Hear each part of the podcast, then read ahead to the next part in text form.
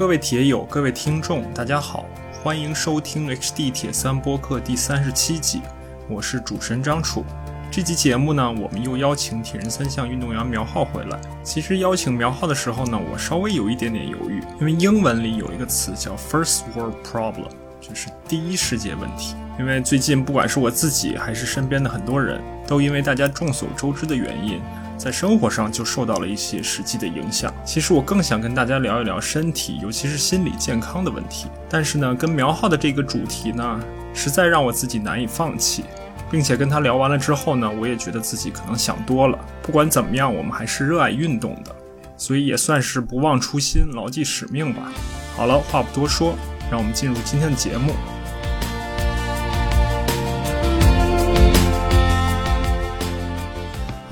那我们欢迎苗浩，欢迎浩哥回来啊！说欢迎浩哥回来，好像有两个意思，一个是说他刚刚从欧洲参加一场大铁的比赛回来，另外呢，我们二零一九年苗浩也上过我们的节目，呃，二零一九年我不记得是好像是上海还是厦门吧？你还记得吗？呃，是是上海站的比赛结束，上海比赛结束，我们在当时的。颁奖晚宴，官方的酒酒店里，颁奖晚宴之前，我们录了。那时候也是我节目刚开始，这不到大概两年半的时间吧，是吧？有没有有没有恍如隔世的感觉？有啊，有啊，有。说起所谓的这个上上海的比赛，就是当时国内还是红红火火的办着若干场的埃尔曼七十点三的比赛，对吧？对，然后现在现在就到了目前这么样一个状况。然后今天我们聊的主要的内容呢，其实也是因为这两年多的时间过去了，然后苗浩终于出手了。终于决定我不能再继续这样下去了。他去欧洲参加了一场埃尔曼的大铁的比赛，也是借着这样的机会，我们再跟苗浩再重新再聊一聊，包括这场比赛，以及包括这两年半过程中的一些一些 千辛万苦吧。对，千辛万苦。对，我刚才跟苗浩说啊，我们就顺着时间，我们倒着来去说一说。嗯，首先苗浩现啊，他是这周刚回来，其实比赛已经过去有呃三周了，马上快三周了啊，对啊，已经过去三周的时间了。那其实当时我在想啊，就是苗浩走之前，我就跟他说，我就我听到他要去欧洲比赛，我就有点惊讶，因为大家也都知道现在这么样一个情况。其实他跟我说的时候，他也并没有说的太戏剧性，也就是说我。去觉得这场比赛从时间上也好，从地点上也好，觉得还蛮合适的，我就决定去了。那当时我跟他聊完，我就想，那理想情况下呢？因为大家都知道，现在回国还是要隔离的，不管是十天也好，十四天也好，二十一天也好，还是要隔离的。我当时就想，苗浩理想的情况是比完赛。然后第二天领了奖，就坐上飞机回来，就正好在利 利用这个隔离的时间就做恢复了。然后恢复好之后出来，可以继续的正常的训练。对我当时也是这么计划的，其实计划的还不错，但是也是有一些吧，对，嗯嗯，对，出于各种原因吧，他后来在西班牙比赛完又回到德国，然后从德国现在飞到了国内，然后在国内隔离，隔离的过程中。呃，其实呢，那你有没有感觉到现在，因为整个比赛我们一会儿再说，就是比赛还是引起了一些反响和轰动的吧？你现在的心情怎么样呢？就有没有觉得潮起潮落，现在基本上已经平静了，已经回归回归一个正常的状态和心态了？呃，我从比赛结束的那一天起就已经回归了，其实啊。那总会有一个心理的波动吧，因为毕竟跑了那么老远，参加了一个比赛，整个的这个结果结果还都不错。然后你应该也可以感觉到国内的所有人给你的这个支持，给你的关注。所以，所以你比完赛第二天就已经完全平复了吗？对，我已经就比完赛第二天我就已经平复了。其实，嗯，然后然后就开始想想下面的事情了吗？对，就我比完赛以后，就第二天就开始想，接下来我要去怎么办了，怎么怎么回国，然后包括回国的隔离该干什么，包括嗯 c o n a 之前的这个准备该怎么去准备。嗯，好吧。那如果第二天就平复的话，那当天呢？当天比完赛，睡觉前还有一段时间，那段时间的心情怎么样呢？其实那段时间的心情呢，一是因为我也是刚比完赛，人也处于一个亢奋的、比较亢奋的状，对对。然后，然后加上很多这种祝贺的短信啊，我也是，嗯，呃，一真的是看不过来。然后，嗯嗯嗯，这儿也跟大家道个歉，确实是我看不过来。完了以后，也也也只是发一个朋友圈，然后感谢大家给我的支持和鼓励，对。然后另外就是加上当天也是有勇哥的比赛吧，然后我也是也也也在看另外一场比赛，对啊，对，你们两个比赛正好就接起来了。对，然后靠哥参加的是埃尔曼叫马马马略卡的比赛，就是在西班牙的马略卡岛上。然后紧接着，其实还还没有比完，就是埃尔曼森 George，他把去年的世锦赛在夏威夷的世锦赛移到了，因为疫情的原因移到了今年的五月份。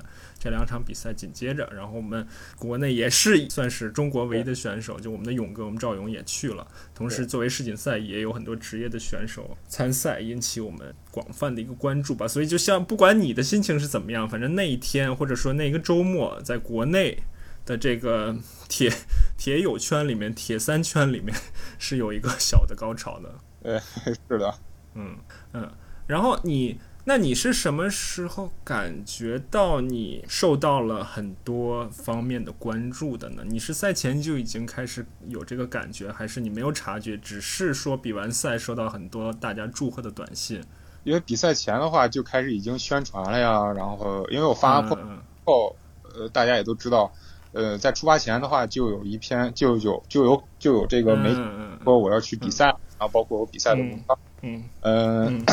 当我发出那篇那个朋友圈之后，呃，其实就有很多朋友私信给我说：“苗浩加油啊，然后给你鼓励啊，希望你一些顺利平安。”其实，在这儿也非常感谢大家，因为那虽然说是一个人的国家队吧，但是，呃 我觉得其实我身后站着的是怎么说呢？十四亿人在给我力量吧。是的，是的，不是不是一个人在在战斗，而且你有没有想过，为什么为什么这一次的，反正我自己是有感觉啊，就这一次大家的关注是格外的热烈，你有你有没有想过这里面的原因？就是我是想过的。首先，我觉得第一就是因为很久没有比赛了吧，然后另外就是对，首先这是主要原因，另外就是呃，我也是因为这这两年一直在说要去比大铁，大要比大铁，突然。就就出发了，其实大家也是有一些期待的。然后我出在出发前的话，也有很很多朋友去去私信给我说，他们也非常期待我大铁的成绩吧。不仅仅是我们现在很长一段国内很长一段时间，或者说二零二二年没有铁三比赛，不仅仅是没有铁三比赛，也没有任何的跑步的比赛，没有任何的骑车比赛，没有任何的游泳比赛。所以苗浩真的是不是一个人在在战斗。另外呢，就是不，其实不仅仅是没有比赛，你在当时的时候，三周前还有很多人，北京北京也好，上海也好，还有很多人被隔离在家里，那他就更需要找一个出口。是的，排解一下。对，因为因为是这样，因为当时的话，大家都有一些萧条了吧，整个环境都有一些萧条。其实我也是觉得我要去努力的原因，是因为我希望，嗯，通过体育，然后给大家带来力量。嗯，对，是的，呃，然后还有一点啊，就是这次比赛之后，大家关注的一件事情，就是所谓的这个亚洲纪录，或者说亚洲的一哥，你是什么时候有？看到、听到或者意识到这件事情，呃，我是到了终点之后，因为因为我比赛这个比赛的过程中，我其实没想过什么破亚洲纪录这件事情，我只是嗯我不要我不要被后边的人追上，嗯嗯，是这个想法，我不要被后边的人追上。当我到了嗯终点之后，呃，我才发现哦，我破了八三零了。然后然后我就跟我的经纪人说，说我破了八三零了。他们说是，我知道。对，当时我这才意识到，哦。我把这个这也给给破掉了，嗯，因为毕竟刚当时走之前的这个宣传上面写的是破九，后来一不小心又多多破了半个小时，其实很意外，但是中吧的事情，就是所所以啊，就是亚洲记录这件事情，然后或者说亚洲一哥这件事情，我多稍微多说两句，你可能还不了解背后的故事啊。因为我我我比较确信百分之九十以上，我比较确信所谓的亚洲记录是从我这儿出去的。嗯，那这个背后的故事呢，就是去年某一个媒体，那媒体嘛，大家都知道比较需要找一些资料，找一些所谓的对，找一些噱头嘛。然后呢，他就媒跟媒体聊，他就说呢，那我们现在亚洲最快的大铁的时间，或者说最快的亚洲的大体的记录是谁？那我就帮他查了查。其实我的思路也很简单，我也没有花太多的时间。我的思路就是，我我想了一下，那亚洲最快，我因为我之前节目里面采访过肖玉嘛，那肖玉就算就算比较快的了。那我我我再仔细想一想呢？那我们亚洲的大铁记录很大可能是从埃尔曼的比赛里出来的，因为还有其他的大铁的距离，但是可能这个受众或者说参与的这个受欢迎的程度、参与的流行的程度会小一点，所以我的假设是从埃尔曼比赛出来的。那我另外一个假设呢？我是假设是日本人创造的，因为日本在亚洲的铁三里面应该是 number one 了，应该是最最强的了。所以我假设是从日日本日本人出来的，然后呢，并且我的第三个假设是说是从近年出来的，因为我们总总体从历史趋势来看，成绩肯定是越来越快的。所以带着这三个假设，我就简单的查了一下，然后就查到了二零一三年日本的那个户原开人在法国的那一站，二零是二零一三年吗？二零还是一六年？一六年还是一四？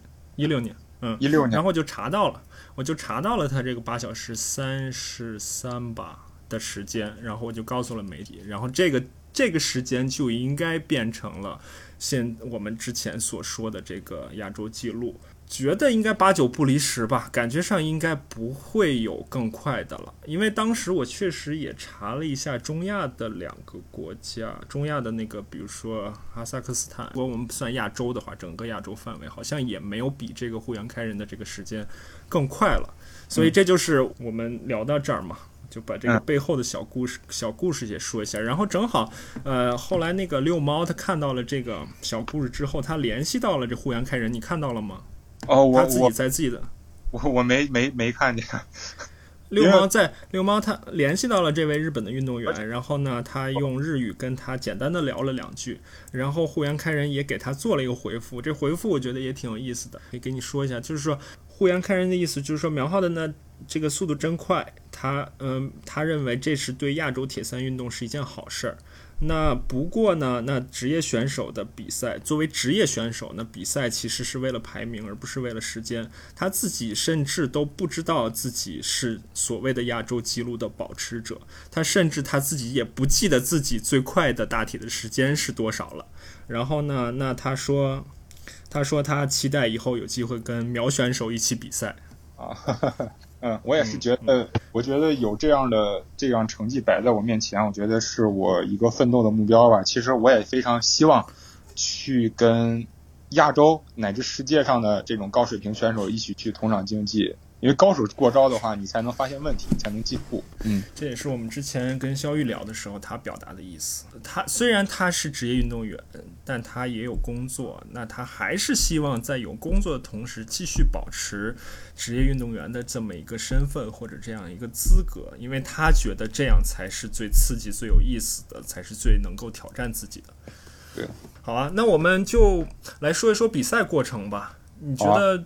你觉得如果让你用简单的话总结一下这个比赛的话，是是波澜不惊呢，还是跌宕起伏呢？怎么说跌宕起伏，或者或者波澜不惊吧？其实 真的，我我很多人都都在问我说说你有没有研究过比赛的对手？其实，呃，我从头到尾的话，只是看了一次一就。到了马洛卡之后，我跟勇哥在一起的时候，勇哥帮我看了一下名单，然后勇哥告诉我有两个金标选手，有呃有三个金标选手，有两个银，然后这样的，然后其他的我就就不知道了。其实首先我是不知道这些有有有有什么选手，包括他们的水平，我是不知道的。其实我当时只是专注在自己的身上。然后呢，那我们从嗯游泳。游泳开始，游从游泳开始说吧。游泳，包括或者说从当天的早上的准备开始说吧。如果你有什么觉得值得回忆的或者值得提到的，好啊。首先，首先我从早上开始说吧，因为我也是按照自己之前的流程，然后吃早点，什么时间去，呃，提前了出提前出发，就是从酒店去赛场的这嗯时间，我差不多提前了有五十分钟，这样就起的床。嗯嗯，然后起床之后，我就是正常的整理自己的物品啊，包括洗漱啊，嗯，吃东西啊，灌水啊，差不多正好用了五十分钟，我就走了。其实基本上这些准备都是按照自己的程序走的。然后，嗯嗯嗯，从酒店其实从酒店到转换区呢，也走步行去，也就是五分钟的时间，其实很。嗯因为我当时跟陪我的这个叫也是中国人，他是王毅，叫王毅。嗯，然后嗯嗯嗯带着，我们三个一起去去的那个转换区。当时，呃，王毅在外面陪着我，我进去转换区去摆放物品啊。其实这些流程都是按照之前的流程去做的，而唯一不同的是，是我从转换区出来之后，呃的准备活动，我也就是做了做。我像我在比七点三的时候，我会让跑多跑一些时间，然后做一些冲刺啊，去再去嗯嗯再去。冷下来，然后这样的话预热，对。但是这次呢，我也就没做特别多的准备活动，我也就慢跑，慢跑呢大概也就是个五分钟、六分钟这样子，跑一跑让身体知道我该运动了或者怎么样，然后然后就做拉伸了，做了做拉伸，做完拉伸之后呢，我就穿上胶衣，大概是穿上胶衣大概是有七点七点五分的样子，嗯。对，七点，我记得应该是七点五分。我记得刚时看了一个表，然后七点五分我就下水呢，下水游了两百米，找一找动作啊，然后找找找一找拉一长，然后试一下看一看，看看水温怎么样，然后适应一下。其实也就呃两百米就上来了，然后上来之后就就就就去了这个，他是按照比赛时间，他规划的，就是五十分钟、六十分钟，呃七十分钟。我规划的一个格一个格的，然后我就去了五十分那个格，嗯，进去之后呢，也就坐在我在第二排，因为我也是第一次比大铁，并且也是第一次来欧洲这边比大铁，因为我们知道这边水平很高嘛，所以我也就有所保留，就放就站到第二排，我没有站到第一排。嗯嗯，对，嗯，等出发的时候，第一排就出发了嘛。出发之后，呃，我跟着也就隔了五秒，我就我也就去跑跑到水里面，我也就正常游了。其实，呃，当时给我第一感觉就是。那这帮人的游泳速度确实不慢，在国在在在在我看来确实不慢。我打断一下，那个当时比赛水温大概是多少？呃，二十差不多吧，是允许穿防寒泳衣的。对，那还是蛮舒服的，是吧？对对，游起来很舒服，并且它那个水的话也非怎么说呢，就清澈吧。对，嗯。然后游泳，好啊，游泳的话，其实我下水之后呢，就按照正常的自己的这个节奏去游的。然后我游了大概有一百米，一百到一百五的这个距离的时候，我突然发现我身边还有那么多人，就是身边还有，呃，还有前面有六七个，然后我后边还有呃两个人。我发现我没有在在在最前面的时候，我觉得这个速度可以的。然后当时我也是抽空看了个表，当时的配速，当时配速差不多是一分一分十七，一分十六这个样子，所以我说这个速度应该是可以了。那我就按跟跟着大家走，只是呃避免不去跟跟旁边的人有这种打，就是碰撞呀，或者有打这个这个这个事情发生，就是尽量的避免，就是节省体吧。对，嗯，那从体感上来说呢，你你从表上觉得还可以，从体感上呢是是有点顶呢，还是还是相对轻松呢？我相对轻松的，基本上我就是按照自己的节奏就拉长的节奏去游的。对，嗯。然后呃，而就是什么时候开始加点速呢？就是在第一圈起水的时候，我稍微加了一点，我超到了第第一排吧，也就是第一排的这个样子。然后，但是第二圈我们要再跑回去游第二圈的时候，其实会遇到了一些麻烦。嗯，呃，因为你因为那场这场比赛的话，不只是只有不只是有 Ironman，它还有这种七点三的这个比赛。嗯。所以我们第二第一圈游完回来的时候，第二圈这个我们往前游的时候，后边还有七十点三的人就正好出发，所以他们就撵到我们身上开始过去了。我也是感第一次感受到这个游泳赛被人撵，对被人撵的这个感觉。其实我当时的第一反应就是，那你们快，那你们先游呗，我就让开了。然后我也所以是职业组选手吗？因为是因为这一场比马略马略卡这场比赛啊是有。大像苗浩刚才说的是大铁和七十点三同时举办，然后呢，那大铁是只有年龄组没有职业组，七十点三是有职业组。那所以七十点三的职业组组选手是什么时候出发的呢？是在我们上第一圈呃第一圈起水之前出发的。啊，OK，嗯嗯嗯，是这样的。然后我我我们就直接上，我说那那你们快，那你们就游吧，正好我们可以利用这个这个怎么这个这个机会去尾随，这样的话我们也不。也也不用浪费体力，速度也不会，对，所以第第二圈也就这么游上来。但是第二圈游的时候，我们会我们超超过了一些呃职业组的 Pro，就是女 Pro 已经超过了。嗯嗯嗯嗯嗯。然后就三点八公里游了四十八分钟，然后就起了水换向，然后就正常的出去了。其实四十四十八分钟和你的预期相比呢？我预期是五十分钟，我没想到会游到四十八。所以，对，我也觉得，我也觉得四十八好挺快的。然后就正常去骑车了。骑车的话，其实我不知道我当时是排第几名，因为人很多嘛，所以我也是按照自己节奏走的。包括我在二十五公里的时候被荷兰的这个选手超过的时候，其实那好吧，那确实是你快，我要按照我的自己的节奏走，我不能打乱自己的节奏。所以，所以就是你从从最开始，你就是按照自己的节奏在骑。是的。嗯嗯，你简单跟我们说一下这个赛道，呃，骑车的过骑车的赛道。哦，骑车是呃从转换区出发，然后骑大概二十一公里这种这种平路，嗯，然后从二十一到二十一到三十五公里是有一个六百米的爬升，呃不呃有个十五公里的爬升，海拔爬升大概呃是六百米。嗯，数公里的爬山嘛，海拔爬升大概是六百米这个样子。然后它最陡的坡应该是角坡度应该是到了百分之十二。嗯嗯嗯嗯啊，对。然后下山的话，我记得应该是十二公里吧。嗯。然后起，然后剩下的路就是起伏路了。所以是几圈呢？呃，一大圈加一小圈，一百四加十。对。嗯嗯，OK。然后呢？然后你你刚才说按照自己的节奏骑，那你这个是以什么为参照呢？是以体感呢，还是看心率，或者是看功率呢？我是看的心率去骑的。嗯嗯，所以当时的话就一直控制在一百六这个样子。所以看心率骑这件事情也是你整个赛前策略制定好的策略的一部分，是吧？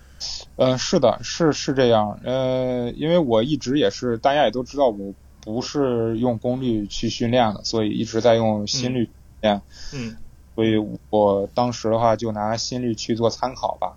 嗯，对，呃，赛前的话也是一直在过电影，过电影，我什么时间要要控制到？嗯嗯，什么心率？对，嗯，补给呢？骑车过程中的补给呢？呃，补给的话，我基本上是十五呃十，对，差不多十五公里吧，要补给一次糖水啊，包括电。啊，包括盐丸啊，对，补给站都会拿东西吗？呃，会拿，会拿一些清水去漱口，完了以后在身上浇一些，浇一浇，然后去降温，因为那天也是挺热的，其实。啊，嗯，所以在骑车过程中就已经能感觉到有点热了，是吧？对。然后呢？那你整个的感觉怎么样呢？在一百八十公里的过程？嗯，怎么说？我一百在这一百八十公里的这个过程当中。我控制了自己的心率，但是我在爬山的时候，我是被女子的 Pro 给超过的。嗯嗯嗯嗯啊，其实我也是看到了，我也是觉得不可很不可思议。然后我也觉得确实是欧洲的水平确实很高。对，嗯，整个这一百八十公里的这个比赛的过程当中呢，其实我觉得还算正常吧。嗯，唯独不正常的其实就是。嗯，我在一百一百三十公里的时候，整个人是有一些发恍惚的这种状态。我不知道，嗯嗯，大家比比大铁的时候有没有这个感觉？就是整个人发困，就眼睛睁不开了，就那个状态。嗯，对我大概大概过了大概过了有个二十公里，然后我才觉得啊好一些。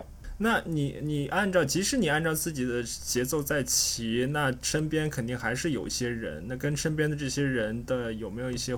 互动呢？比如说他们超就超了，或者说，呃，有一段时间跟若干个人骑在一起，前后左右。是这样，我我们这个呢，第一名的这个人确实实力太强了，我们追不上，嗯，而且跟，嗯嗯所以我我当时也不知道他是我们组的，所以所以他就走了。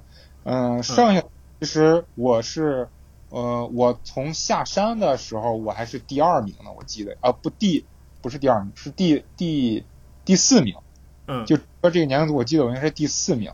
嗯嗯嗯，呃，然后到了最远端折返点的时候，我就不断的被后面的选手在超，有时候我有办法，因为我要控制自己的心率，因为这这这这不是说自行车比赛结束就结束了，所以一直在和自己，所以那那确实是嗯，这个能力的话还是差一些，所以那那你走就你走吧，那我也没有办法。对，我看我跑步的话能不能追上来，当时就是这么想的。但我。但是在骑车的过程中，你能知道自己是第几名，不管是整体的第几名，或者甚至是年龄组第几名，你是有你是可以知道的吗？我我开始不知道我前面有一个骑那么快的人，我也是到了到了马拉松的这个阶段的时候，我才知道我前面还有一个人。所以当时的话，我以为自己第三。嗯嗯嗯嗯，是就所以就是全场第三，对吧？对，我当时就觉得我当时是全场第三，但是因为当时我看，就是大家都在 Airman 的这个时时间 tracker 上去看、去追踪你的，然后我看了看你前后左右的人，居然发现了，就是首先我先发现了那个骑得特别快的那个人，然后我查了一下，然后发现他是世巡赛车队移动之星的职业车手，然后呢，我又看了看你前后左右人，有一个叫 Daniel Fontana 的，这个你可能也知道，他是意大利的，他也。他是两届奥运会选手呀，他是要零四年代表阿根廷，然后零八年代表意大利，他参加了两届奥运会，然后后来也是作为职业运动员参加长距离的比赛。虽然现在年纪比较大了，但他毕竟是职业选手。我还在朋友圈里发了一条，原来这场比赛美大的大铁是没有职业组，但是浩哥是跟很多职业选手在比赛呀。然后巴斯就给我回了一条，说：“那浩哥也是职业选手。”我说：“啊，那对啊，是啊，那居居然有这样一个效果，也蛮好的。就是因为没有职业选手，所以很多职业选手又 又因为这一点把他们放在了一起。对，我觉得这是一件很好的事情吧，因为跟这些选手去同场竞技的话，呃，更利于成绩的提高，或者说是更利于好成绩的出现吧。”嗯，好啊，那你骑到最后呢？最后比如说二十公里、十公里，感觉也还好是吧？我其实当时的话，肌肉就已经开始抽筋了，就有一些抽筋了。啊，其实我我也是对自己的马拉松，其实呃画了一个问号，画一个问号，确实是有一些觉得有一些给自己，也就是怎么说呢，能跑到呃三幺零这个样子，我觉得当时这么计划的哈。嗯嗯嗯。呃。当发生抽筋的时候，也是在积极的调整，包括我我也在想，是不是我这个补给没到位，然后也在自己剩下的这些糖水啊再喝一喝，然后包括电解质饮料也是隔一段也喝一点，然后包括补充营养晚的话也在吃。嗯嗯。当时的下车的话，呃，也是稍微缓过来一点。然后开始跑之后感觉怎么样呢？我开始跑下车跑的话，其实，嗯，我转换区跑那一段呢。说实话，我从车上下来，在转换区跑那一段，我有点不太会跑步了，就腿是硬，所以我也是一直在调整吧。包括我用小步子啊去试一试，去感受。嗯嗯。然后我也没像没像之前似的不坐椅子，在换向的时候不坐椅子去穿鞋。其实我这次也是坐了椅子 穿鞋，嗯，去缓一缓，让自己休息一下。嗯。出了转换区之后，我的那时候的配速是。三分五十五吧，还是三分五十的这样的？嗯嗯嗯嗯。而我知道，我知道是快了，所以我当时觉得让自己慢一些，不要说是最后再再跑崩掉啊，或者怎么样。嗯嗯嗯嗯。对。嗯。然后呢？那后来马拉松过程中整体的感觉怎么样呢？有没有到？因为我们经常会说，大铁比赛开始于整个马拉松的后半程，甚至开始于马拉松的三十公里吧？那你你有没有这种感觉？嗯，有有的，其实。我在出发的时候 Peter，他给了我很多鼓励，包括给了我很多意建议吧。其实，对，他对我，嗯，这次比赛还是很关注的。包括，嗯嗯嗯，他会告诉我说，你不要去着急。如果如果说有很快的选手在你旁边高超过你的时候，你也不要去着急。嗯，对，他说你要相信你自己。嗯嗯嗯，他说过了过了这个十二公里之后，你你可以去去去去开始你的比赛了。是的，是的 然后所以说，嗯呃，我大概跑了跑完第一圈的，我是我是应该是整个自行车的第第五个还是第六个出的转换区吧。然后我第一圈的时候超过前面一个人，就差，但是嗯我又被我这个集团的人反超了一个，就是里外里边嗯还是平着的吧。所以一共是四圈儿对吗？跑步呃，跑步是七公里一圈儿，总共跑六圈儿。啊，六圈儿，六圈儿，然后基本上是纯平是吧？呃，对，基本上纯平，就是它有一个桥嘛，那个桥稍微有一点坡度，其他地方都是纯平的。但是，呃，那场比赛的话，在海边的这个风挺大的，但是虽然、啊然后人人呢也很多，因为当时的话，你下车差不多六个哎五个多小时，这时候这个嗯七点三的选手呢也很多，他们也在跑他们的半马的比赛。对对所对，对你要反复的在超人，完了以后，对你还要去去去拿转换区去去那个补给站去拿水。其实当时的话也挺乱的，整个赛场。那有七十点三人混在里面，你怎么样去确认你整体的排名呢？还是有人会告诉你？呃，首是这样，因为这场比赛呢，嗯、会有这个引导车，就跑步赛段引导车第一名啊、第二名、第三名，它会啊，折返的时候能看到是吧？对我们折返的时候能看到，虽虽然说我没看嗯到，一直我没看到第一名的这个人啊，但是第二名、第三名 一直看到的，嗯有看到。嗯嗯嗯，有看到。嗯然后当时的话，我一直以为自己是第三，呃，但是我第一圈跑过来之后，嗯，王毅告诉我说，你前面有一个在十五十五分钟的人，你现在是排第六。我我说，嗯我说那好吧。我当时这这时候我就是跑马拉松的第一圈，我才知道我前面还有一个人。嗯啊，然后第二圈的话也是正常按照节奏走，然后当时的话也是被一个英国的呃选手去超过了。我最后查一下英国的这个选手，其实他也很厉害，他是嗯在二零一九年康纳世锦赛的时候，他是排全年龄组第二名的这个人。啊，我也我也看到这个人了，所以啊就是其实最终的成绩，就你们第三名到第六名，因为你开始说你刚开始跑步的时候你是第六名，就最终的成绩第三名和第六名之间也只差了三分钟，就是你是八二九嘛，对吧？嗯嗯。然后第六名也只是八三，好像是八三二，就所以这个是三到六名的争夺是其实非常激烈的。是的，嗯，然后我就，然后这个英国人呢超过我之后呢，其实我也是在跟他在纠缠嘛，因为正好有一个跟你速度差不多的人，然后，嗯，我可以去两个人可以一起去跑，这样的话可以有个目标，相对来说怎么说呢？这个精神上会会稍微轻松一些吧。嗯、然后我打一圈，但是我第四圈的时候确实整个人的状态不对了，就是很很迷糊，然后有一些中暑的这种感觉就就发生了。嗯，所以嗯第四圈就相当于是因为你一共六圈嘛，第四圈就半马过后了，对吧？对，嗯，然后就整个人就就特别难受，然后其实我也是觉得哦，好像不太好了，然后每次到这个补给站的时候，都会去拿凉水去往身上去浇去浇。等第四圈，但是第四圈跑完之后，呃，这个场边的这个朋友告诉我，后边已经追到你还差九分钟的时候，我其实当时我就觉得哦，怎么越追越近？因为他一圈差不多一圈能追我四分钟。啊，你说是你们年龄组的下一个人是吧？对，所以我最后最后没有办法了，我第五圈就就那就那就比赛开始吧，提前两公里开始吧。嗯对，所以所以就提速，一直在提速，一直在提速。当时的话也没太想说我能追到第三名或者怎么样，其实我就觉得我不要再被后边的人追上就好了，因为嗯、我也不确定这我们这个组有几个 corner 的资格。其实我知道。呃，如果说站到第二名的话，也许会有一些主动权嘛，所以我也是在拼命的在往前跑。所以就是到了后面几圈的时候，一方面感觉没那么好了，开始疲劳感逐渐显现了，但另一方面你有主动的呃积极调整，然后主动的去加一些输出，加一些强度，是吧？对，是的，因为当时的话，我第四圈跑的时候就明显感觉自己的呃心率跳不上去了。嗯。但是当时我肌肉呢也没有力气了，嗯。嗯，所以我说我是不是已经因为我训练的话，到了这个时候我就基本上，嗯，已经到了一个极点了吧，嗯。对，嗯。所以当时就状态不是特别好，我也知道自己的状态不是特别好的时候，但是嗯。你你听到后面还有人在追你的时候，那没有办法了，那我要有这种主动权才才才可以啊，所以就就放手一搏吧，当时也就是。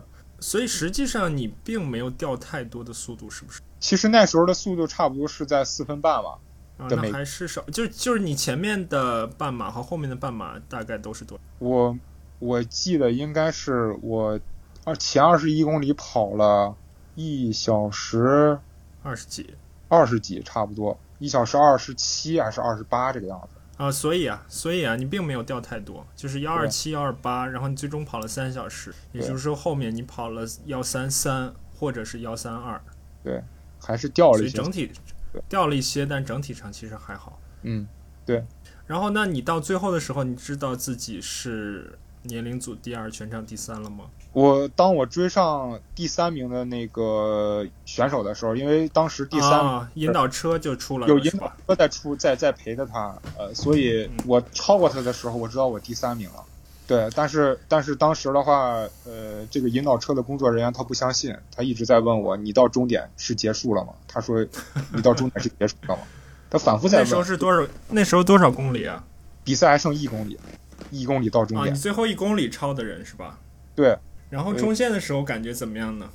呃，冲线的时候，到了终点，冲线的那那个走红毯的时候，走那个地毯的时候，我整个人是亢奋起来，就是我 把主动权终于握在自己手里了。那时候的感感觉更多的是说，像我啊业余选手那样完成一个大铁比赛 UR Airman 的那种感觉呢，还是说更多的其实是出于自己的这么这么多年的准备，然后终于能够完成这场比赛？嗯，我赛前的时候呃跟小美打过一个电话，嗯然后其实她也是不想给我太大的压力吧。嗯怎么说呢？其实我跟她说了一句话，就是，呃，那句话怎么说？哦，我要给自己一个，就是怎么说？我要给自己一个结果，或者说给自己一个交代。对，给自己一个交代。对，嗯好啊，所以还是其实我觉得可能还是到了你这个水平呢，就就是 U 二 Airman 这个吸引力本身就没有那么大了，还是要完成自己，就是实现自己的一个特定的一个目标，或者说是把自己训练的训练的水平，把自己的状态充分发挥出来，才是这种水平选手真正想要的。其实其实我觉得是把自己的水平展现出来是是我们想要的。然后，另外就是因为你毕竟准备了这么多年了嘛，这样是嗯，也是嗯一个交代吧。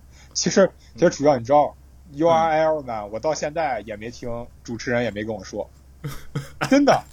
URL 呢，主持那亏大了人没跟我说，你知道吧？嗯 是不是因为你前后左右有一些人呢？没有，当时的话我就我自己嘛，因为当时就我自己冲冲过终点的时候，他只说我是第三名嘛，from China 苗浩，然后一三名，那可能对，那可没有主持人你知道吗？呃，亏大发了。不过主持人可能也默认你们这种水平的人也就不需要那个口号了。好啊，那我们在说你的漫长的准备过程之前呢，你再简单说一说这次去欧洲，这是算不算你第一次去这么远的地方参加比赛？以前有吗？以前你在做专业运动员的时候有去过哪里参加？参加这种所谓的国际性的比赛，或者出走走比较远的路去参加比赛吗以？前有过，但是以前都是有组织去跟着你的，然后啊，你不嗯这些事情。但是的话，嗯嗯呃，这次说实话，呃，我从首都机场那托运完，跟这个好朋友们告完别，跟小美告完别之后，嗯，剩下都是自己，所以，嗯嗯嗯，其实这一路走过来的话，其实怎么说呢，呃，也挺辛苦的。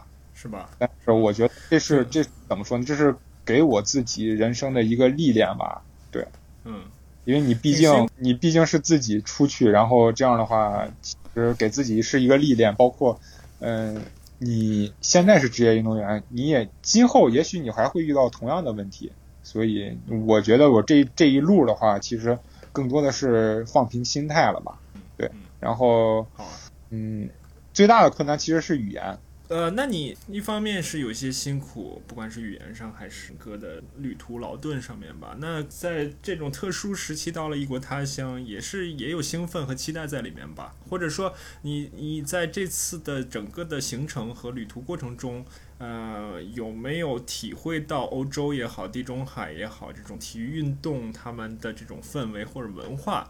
呃，这这种是我下了飞机就感受到了，就是我跟、我跟勇哥，我们两个。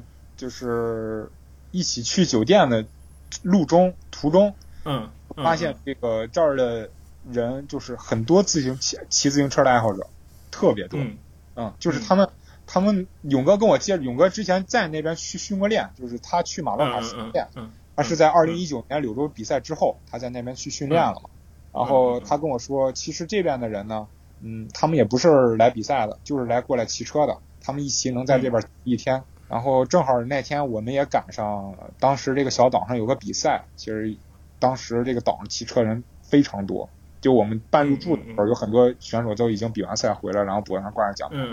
你无论男女啊，无论老少啊，这种全是这种热爱骑自行车的人。你无论是骑山地车、骑公路车，然后有很多骑铁三车的也有。啊，还有什么吗？然后另外就是整个这个比赛的氛围吧，确实是很好。就路边站满了观众是吧？对，路边站满了观众，然后给你加油啊，然后有那种拿拿水去把你身上淋的那个那个观众。对，然后那我们就最后就说一说准备过程吧。刚才我们也提到了，大家可能也不管是不是了解苗浩吧，了解浩哥吧，大概也能想象出这两年的不容易，因为。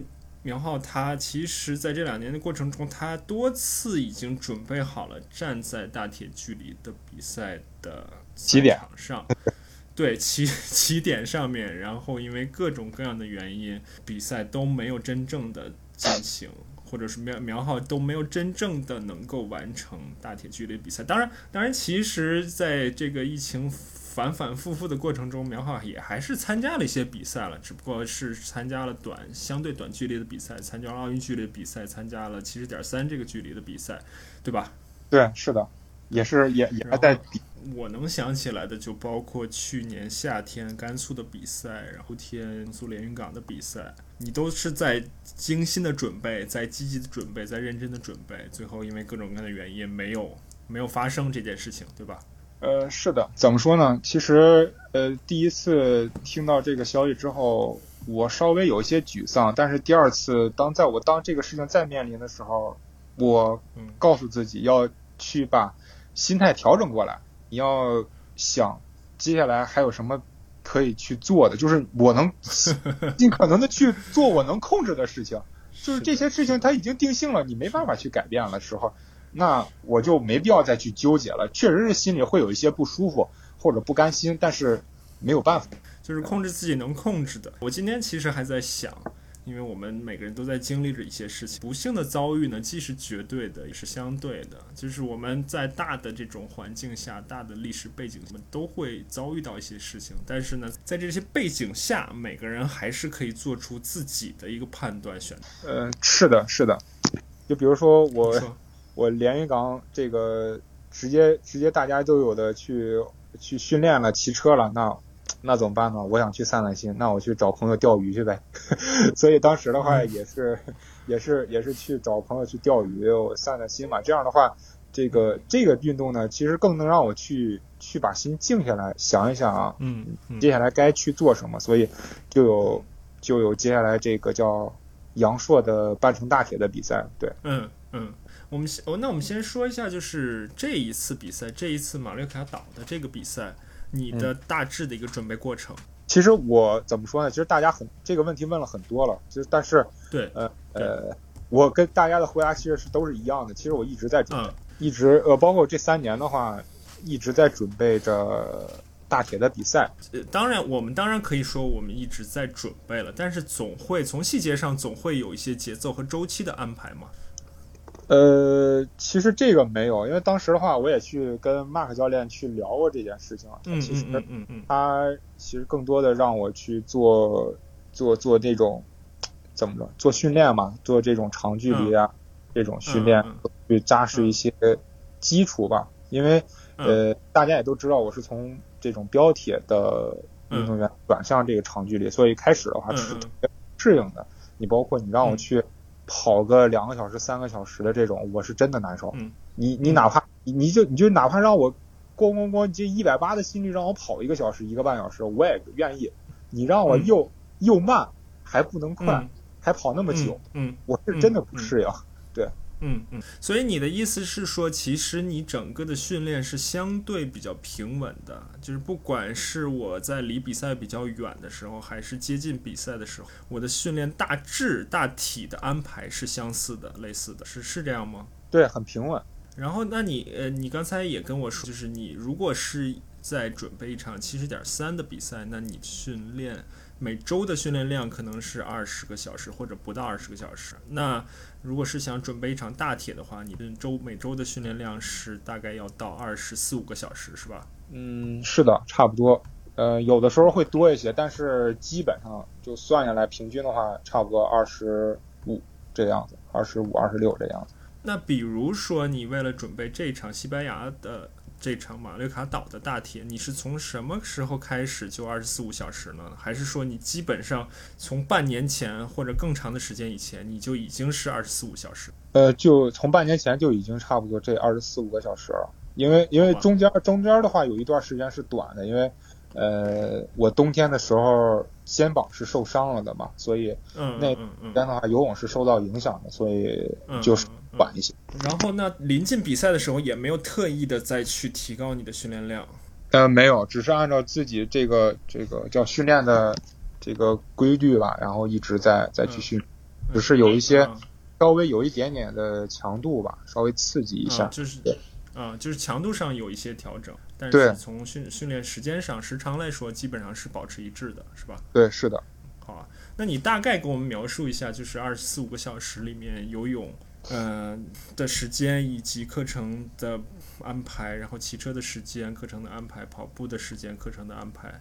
游泳的话，其实我一周应该是我一周是四堂游泳课。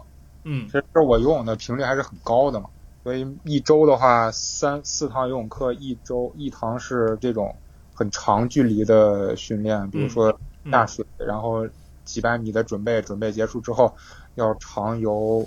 四千米到五千米的这样的一个一个训练，然后一口气游完，然后剩下的就是这种周，然后剩下的三堂课基本就是这种短的间歇这种训练，对，然后跑步的话大概大概就这个样子，差不多一周一堂课平均有四到五千，其实其实每堂课都差不多这种训练量，只是呃后边的三堂这种课就把把这个内容就打散了嘛。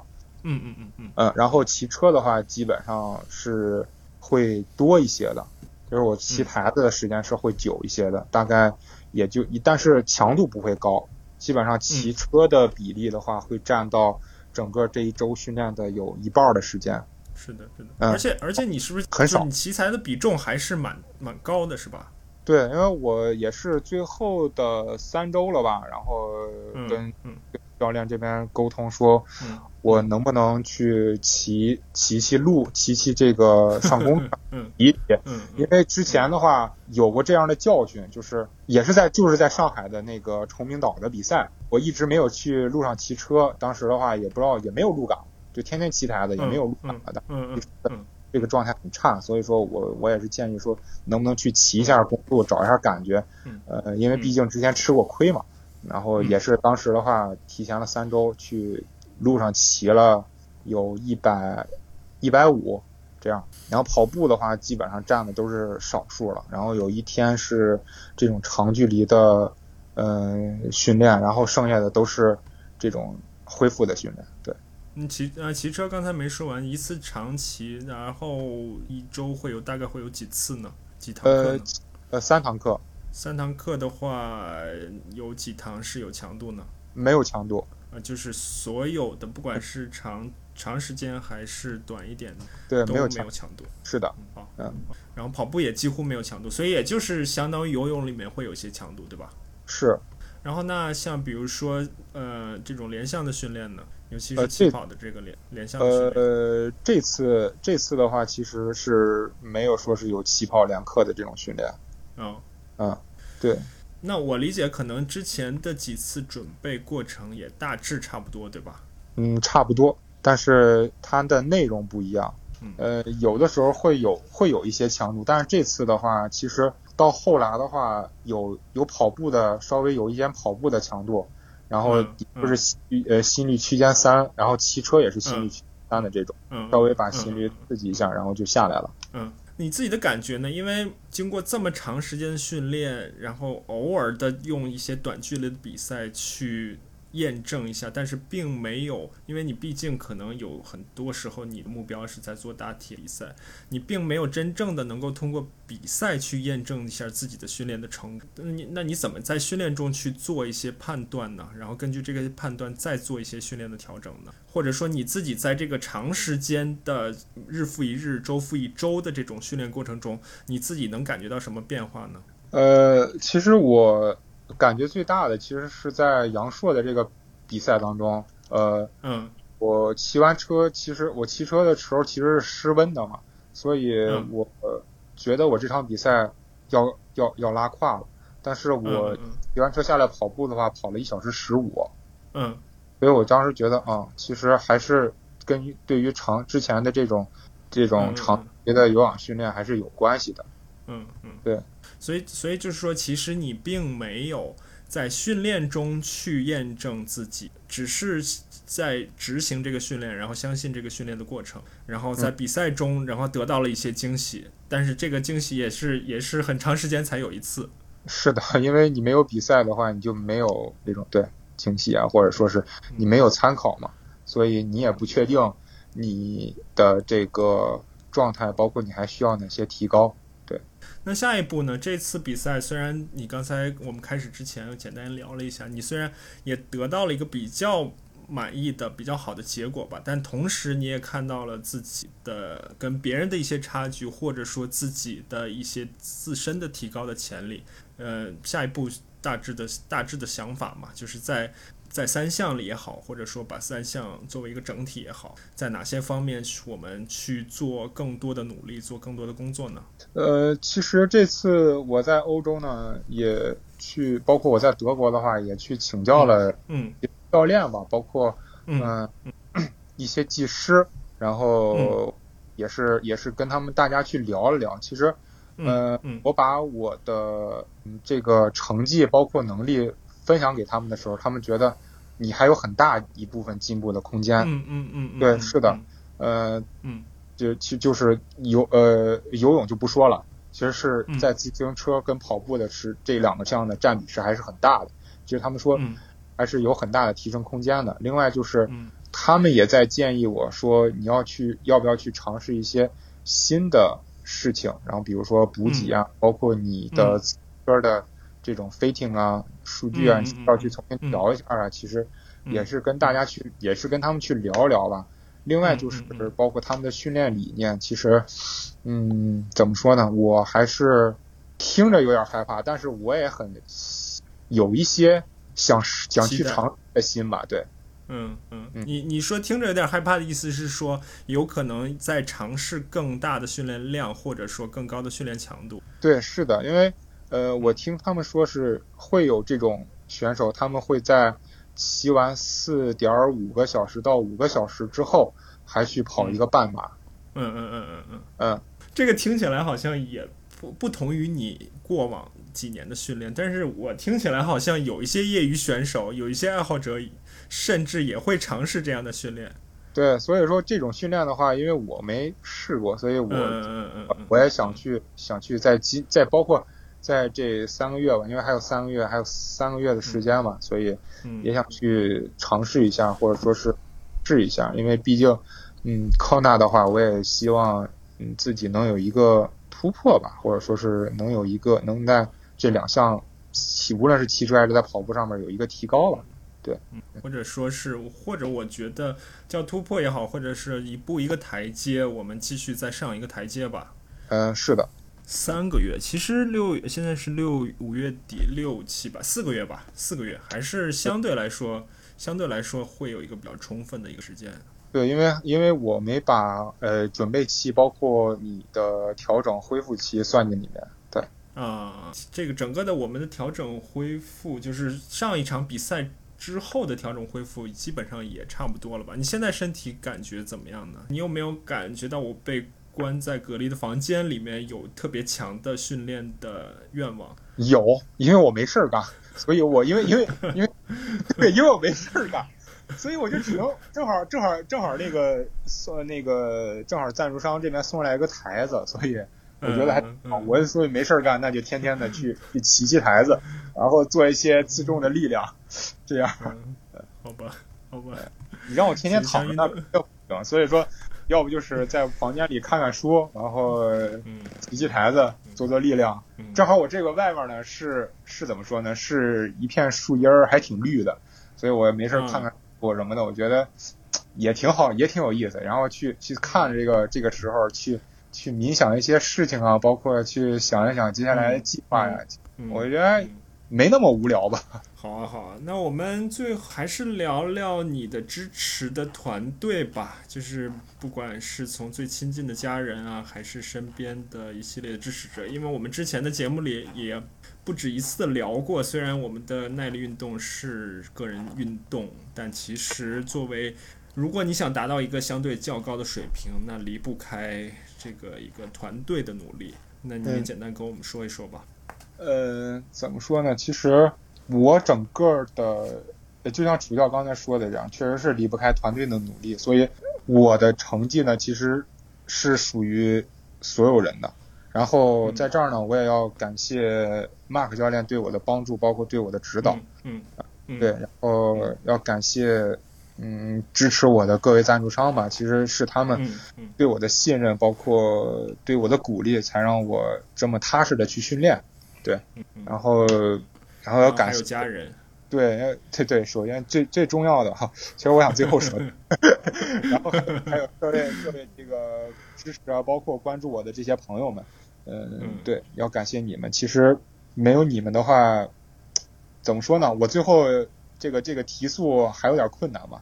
其实我也当时，我觉得，我我觉得，要是我们现在一切正常的话，大家也也不会把目光都放在苗浩一个人身上，就是大家也各自去按照自己的节奏去准备自己的训练，准备自己的比赛。就是因为我们现在属于一个特殊时期，所以你，所以你就尤其是在聚光灯下，对，所以当时要感要感谢大家，因为我当时比赛前的话，呃，我也收到了很多朋友的给我的。这个私信也好啊，包括在在在各个方面的社交平台上给我留言，其实我我我我我有看到，但是我确实是当时的话，我我确实有压力，但是我也是收到大家的这些鼓励之后，也变成了自己的动力吧。对，然后最后呢，要感谢家人，确实是，嗯，因为这两年的话，我一直没有在我在家的时间很少，一直在在外地去训练小朋友。嗯。我家里老人的话，怎么说呢？嗯，的责任都是小美在帮我承担。是啊，所以就是即即使是苗浩这样的职业运动员，也需要做出在自己的运动生涯和生活和家庭之间的一个平衡。对对，所以非常感谢他们，因为怎么说呢？我不仅是运动员，但是我我也是一个父亲，一个丈夫，包括我也是老的儿子嘛，所以。呃，我也是非常感谢他们对我的付出，对我的支持。我也拿到成绩去回馈他们，其实是最好的吧。然后接下来的话，我也会，嗯，更多的去投入到家庭里面去，去，去，去怎样？对，因为，嗯，当时一直在外训练，也也没有办法照顾孩子。但是现在的话，也希望投入更多吧，在家。对，对，对。然后我也相信，其实，嗯，一切都是最好的安排吧。之前我写啊，是一个挪威的越野滑雪世界运动员，他同时。他同时在做医学院的学生，他自己就说呢，那我做医学院的学生，同时做一个高水平的运动员，我的医学院学生的这个身份或者职业，我自己相信它是有利于我的运动的表现的，而不是因为我同时做两件事情，相互之间会会有妥协，会有折扣。呃，是的，是这样的，因为我们要，其实其实这也是铁人三项，包括各个运动的魅力吧，其实它。呃，你需要去规划好自己的时间嘛，因为毕竟主教也知道，嗯，圈里大家也都说嘛，你要想去训练的话，先要去照顾好家人，或者说是你要去平衡这些事情。对，好啊，那我们今天大概就聊这么多。然后呢，刚才苗浩也说了，就是十月份夏威夷的世锦赛他也会去。那我们也祝苗浩在之后的四个月的时间里，一个有一个比较顺比较顺利的准备过程，然后在十月份能够。更好，能够发挥自己的真实真正的水平，然后更上一个台阶吧。对，我也我也很期待，然后也谢谢主教，然后谢谢大家。对，对，然后然后同时，我也确实觉得苗浩的这一次出国算是西天取经的这个经历，也给了我们目前很多身处我不知道是不是应该能用身处困境的这来来形容吧，身处这个特殊环境的这些。这些朋友们一个一个动力吧。对，因为我当时的话也是也是觉得，嗯，我希望用这个艾尔曼的成绩或者说是艾尔曼的精神来鼓励大家去不要去放弃，然后要执着的坚持下去。好啊，那谢谢明浩，我们就先聊到这儿，然后等你。隔离结束，然后我们好在现在北京也疫情也得到了 控制和缓解。等你回到北京，我们我们再聚。好啊，好啊，等我回北京再聚。那就先这样啊。行，好嘞，哎，楚教再见。好，拜拜。好，拜拜。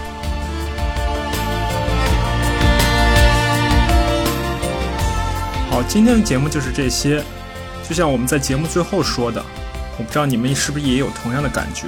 虽然在国内我们目前没有机会去参加比赛，但跟苗浩聊完了，还是很受振奋和鼓舞的。不仅仅是对于我们运动的这一个爱好，还是对于生活中的事情。另外呢，苗浩第二次出现在我们的节目。我又更深刻地感觉到了他作为一个优秀的运动员所具有的那种强大的心理。这种强大的心理不仅仅能够帮助他在运动上有所表现，也像他所说，在日后的生活中也是绝对有帮助的。好，那就让我们努力训练，下次再见吧。希望下次不会太久。